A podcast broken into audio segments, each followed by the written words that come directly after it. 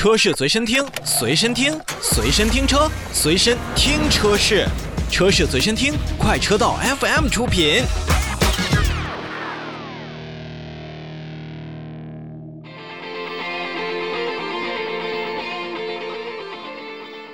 召回来看现代，来看一看现代的进口车。现代进口车呢，也是要召回以下的车辆。那召回日期呢，是从十二月的二十一日开始。首先呢，是召回二零二一年三月二十三日至二零二一年三月三十一日期间生产的部分进口的现代帕里斯蒂三点五升的 GLS 四驱八 AT 六座车型，共计八十七台。那么第二批次呢，是同样日期二零二一年三月二十三。三日至二零二一年三月三十日期间生产的三点五升的帕里斯蒂 GLS 四驱的八 AT 七座车型共计十三台，两者加在一起呢，一共是一百台。本次召回范围内的车辆呢，因生产时混入的矿物系列油脂，比如说是发动机的机油啊，被制动总泵的内杯密封圈所吸收。那么在波尔的这种吸收过后呢，导致制动总泵内杯密封圈膨胀，也会造成制动总泵的压力降低。可能会发生踩制动踏板变软，或者说是车辆